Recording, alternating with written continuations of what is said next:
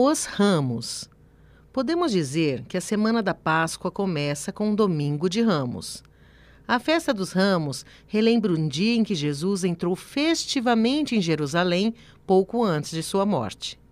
Jesus nascera em Belém, na Judéia, mas passara a maior parte de sua vida na Galiléia, em Nazaré, Cafarnaum e outras cidades, pregando sobre o reino de Deus e divulgando sua doutrina de amor.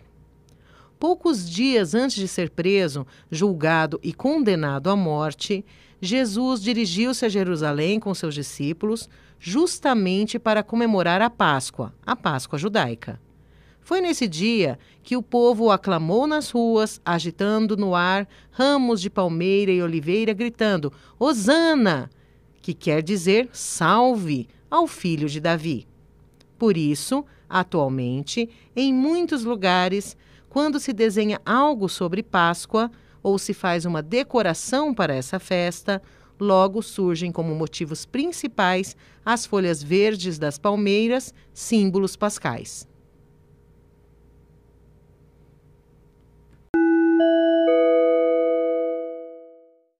O podcast Os Símbolos da Páscoa é baseado na obra de Paulinas Editora, com idealização e coordenação de Natália Macari, redação de Sueli Mendes Brazão, ilustrações de Henrique Martim.